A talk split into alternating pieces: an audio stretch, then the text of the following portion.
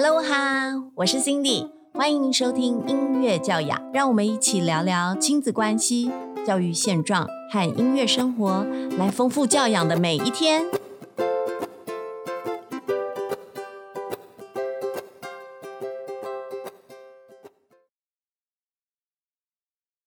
今天这个主题呢，是到现在你两个孩子正在经历的学习的阶段哦。但是你们家，我前面跟你聊，你们家是选择了共学。那我想很多听众都不了解什么叫共学，请您跟我们分享一下好吗？好，我们其实有参加一个共学的团体，叫做大小脚大脚小脚亲子共学团。那是在我们家老大四个月的时候。因为朋友有在团内，所以我们就因缘际会的去参加了。他们目前是每一段时间，可能一两个月就会举办一次的，呃，家庭教育实践班，去听了一个两天的讲座。四个月的时候就去听讲座，对对啊，就觉得很需要，所以。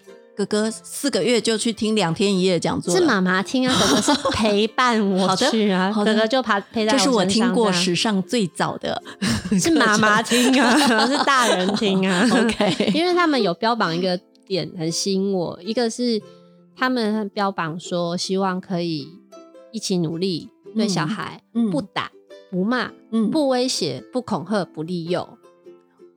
好多个，等一下我背不起来。五个，五个，五个，你背一次。不骂，不威胁，不恐吓，不利诱。对，哦，真的。我觉得里面最难的其实不是不打不骂，不利诱。对，不利诱超难。好，这个是我做的最好的部分。利诱。不利诱，不利诱。不好意思，所有的听众朋友们，包含我的学生，你们也都从来没有接受过我的利诱。对，所以我的小孩也是。对，不利诱我做的最好了。对，好哦，表情有点变。嗯，那个时候，然后另外就是他们是两一个。一个礼拜有两天会外出，可能一起在户外集合，嗯，大家一起讨论一些教养啊，还有让孩子去自然的环境，或甚至是游戏场去练手脚去玩，嗯。那因为我本来其实在小孩很小，我就蛮喜欢带他出去了，嗯哼。我觉得，哎，那我有一个团体，然后可以认识人，孩子们有同伴，然后又可以有这个还蛮美好的目标，那我想去试试看，是于是就去了。后来我发现真的。孩子很小时候去蛮好的，嗯，因为呢，那个时候小孩还只能在自己身上，所以你有很多时间可以跟其他的妈妈聊天。哦，因为这个团体它不是托婴团体，是，所以你一定要有一个妈妈或爸爸，所以参与者家长一定都是随时在旁边。没错，一定要有个妈或爸或嗯或陪伴者，嗯，就是双亲之一在现场，嗯，所以都是跟着自己的照顾者在一起。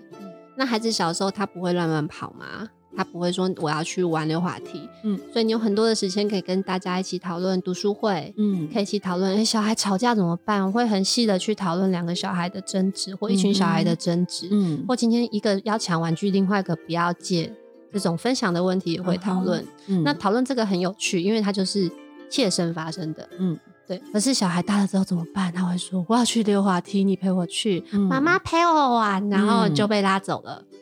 对，所以我觉得越小去越好，你可以先比较完整量，到真的发生小孩冲突了、打架了，说你借我玩具好不好？我不要 这种情况的时候，怎么大人怎么去？那时候你已经有累积到一些知识的能量了。嗯，而而且小孩是一个很有趣的小生物，他们会。看跟你的交情决定事情，嗯，也跟就是不是自己的小孩的小孩也是，所以先跟大家建立好感情，然后也会比较好。所以他应该是元老级的吧？你说老大嘛？对对对。当当初在那个团，最后就真的变成元老级，可以从好小的照片很好瞧事情了。不是不是，这跟这个没 关系。我说他在玩游戏的时候，嗯，阶段他的会不会社交能力会更强了？你觉得？嗯，这点对，但是他的那个社交能力不是说是去符合大人的要求，因为我们不是很主张说今天要逼小孩一定要分享，嗯嗯，反而是哦，你今天不想借，那原因是什么？他真的很想要，他会明确的表达。那如果真的真的真的借不到，那可能就陪他说，嗯，他真的还不想借，那我陪你去玩什么什么好不好？嗯，那久而久之，一个是他对自己的东西他很有主见，是。他也不会因为今天要被强迫借东西就借出去，因为这样反而会变成他可能在别的地方就有那个需求要补。然后我家的老大就是四个月就供学的小孩，我发现他很会去调试。对呀，他可能从小这样。我刚刚讲的那个社交能力其实就是这个，就是他会去。呃，完成自己想要的目标，他用自己的方式去，而不是符合大人的方式。对对对对对，但是他也也不会委屈自己。嗯，然后因为他原本是一个很高明的小孩，就是什么都要我陪在旁边。嗯嗯嗯。但最近我发现他的能力已经练起来了，不是说他就不需要我了，或是就不再出现觉得很需要妈妈的软弱的时候。嗯，而是他很多时候他可以自己。去处理事情，处理自己心里的，或是跟别人的交际，或是今天决定说，我今天不想带这个玩具，因为我觉得某某某他会说这个东西不好玩。嗯，我说那你真的不带吗？你要因为这个人这么在意他吗？他说对，那我好，我就尊重他。然后他他自己会去反刍这些想法，嗯，我就会发现那段陪伴跟看见他就好重要，嗯，他就会长出他的能力，真的，对。那可以再跟我们分享一下，你们在共学团有共同经历过哪一些有趣的活动？因为呃，我们家老大现在已经到了国小共学团的阶段嘛，就是之前我们有提过他是自学，嗯，所以他在共学到五岁的时候，然后我们就几乎是要接近。结束幼儿工学团的那个状态，我们就进到这个团体，就是还有国小的工学团，叫做老拉蛇，就是到处跑的那个 老拉蛇。我们有中文话叫做暖暖蛇，温暖蛇就是暖暖蛇，好可爱哦。对，叫老拉蛇。然后前面已经有好几届了。嗯，那他到了这之前，我们在幼儿工学团，其实这个工学团在台湾、台北、桃园、新竹、台中、台南、高雄。宜兰、台东都有团，然后每个区域也有的好几个团。是台北就是比较多的团，嗯，但是每个团的特性不同，它有个领队，然后可能会有带领的方向，团员共同经营出来的方式。是那我觉得我的团比较疯狂一点，嗯，因为我们在疫情开始之前，我们曾经每一年都会有一个远地的共学。哇，去过哪些地方？对对，就是除了在每个礼拜去公园还不够，我们还要去远远的地方。我们曾经去过小琉球，哇，去过冲绳，嗯，就是去冲绳到处跑游戏场跟户外，带着孩子们。然后还有一次是去台东走读五天四夜，哇，就不是坐游览车。的主题是，我们就推着娃娃车，背着小孩走路，跟坐火车，最远走到鹿野高台。然后那个时候呢？我们家的老大睡着了，那时候还只有老大，老二还没出生。他睡着了，可是一放下就哭，我就背着他 走路，也高抬腿娃娃车，还有走路在就是台东的滨海的道路。嗯，那这都是很特别的经验，就是一个挑战。然后在那个过程中练习的，就是更是不打不骂这件事情。真的，小孩跟大人都到耐力的极限，然后团体要怎么协调，孩子们要怎么协调。那到了现在，就是国小共学团，我们预计明年会去单车环岛。嗯，那今年他已经比较有意识了，知道他明年要去单车环岛这件事情了。是，对，最近在练体力了吗？他最近有很自豪自己学会了两轮的脚踏车。嗯，对。好，那可以请问一下，就是你们在共学团里面，比如说各个家长之间有曾经有意见上面不合的，或者是比较好笑的争执吗？意见不合一定会有，因为我们可能会有一些团体的事务要学要协调。嗯，然后因为在共学团，这不是一个游戏，不只是游戏团体。嗯，其实很多时候就是要发展的是我们怎么练习那些不打不骂跟对待孩子好好说话的方式。可是对大人更更是一个挑战，因为对大人反而要练的是我们不是。只是表面的好好好好来好好去，嗯，有一些核心的价值，或是我们对这个事情的看法要怎么谈？那中间可能就会有冲突，哦的时候要怎么面对？嗯，也有遇过就是很难受的时候，嗯嗯，大家愿不愿意在那个难受的过程，或是比较平静的时候，可以好好的讲？嗯，我觉得我在这几年比较练习到的是看到自己的情绪，嗯，看到自己原来会生气，我以前不太生气，真的，我不知道自己会生气。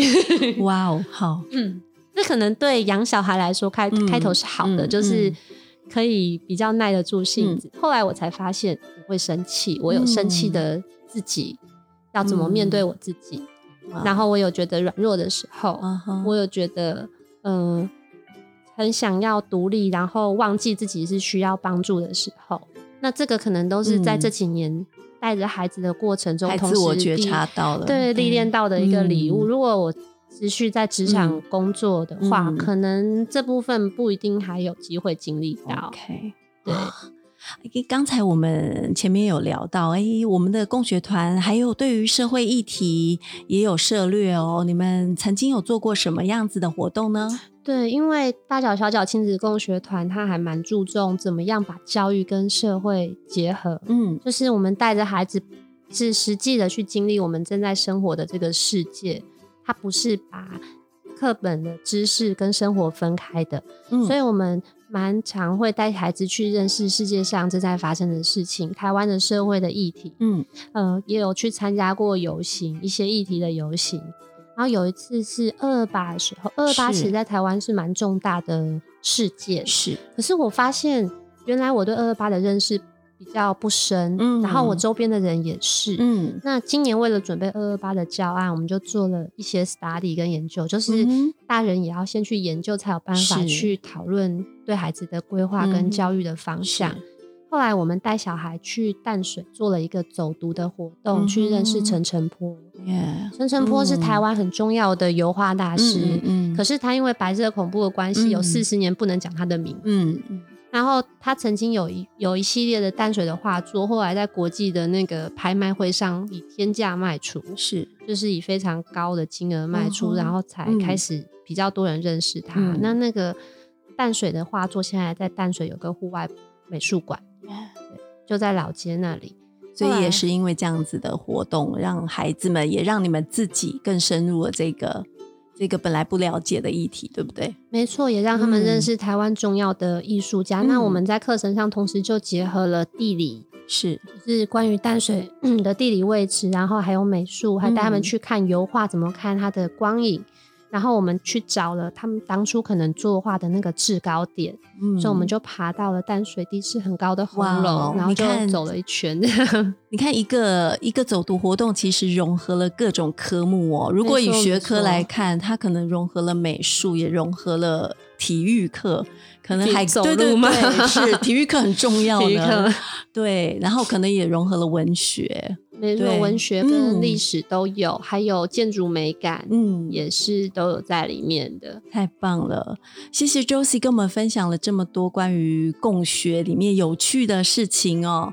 然后我们这一集啊，音乐教养的第三集共学经验分享就到这边，谢谢大家的收听，谢谢。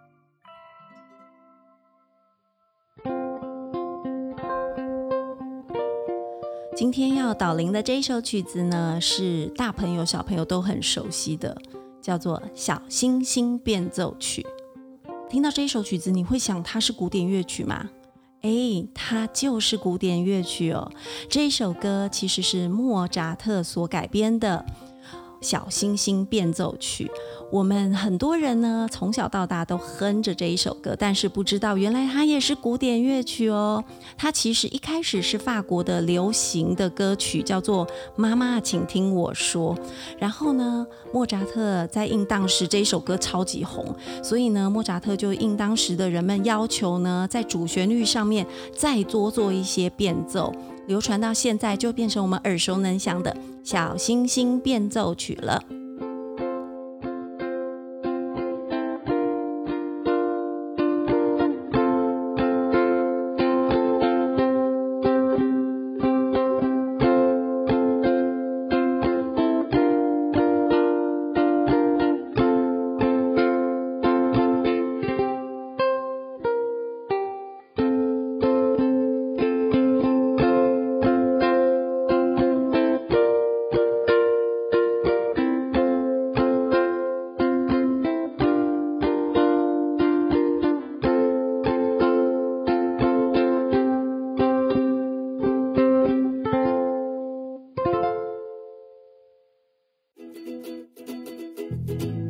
如果你喜欢我的节目，欢迎到我的粉砖音乐教养按赞、留言、加分享，并给我五颗星的好评哦！谢谢大家。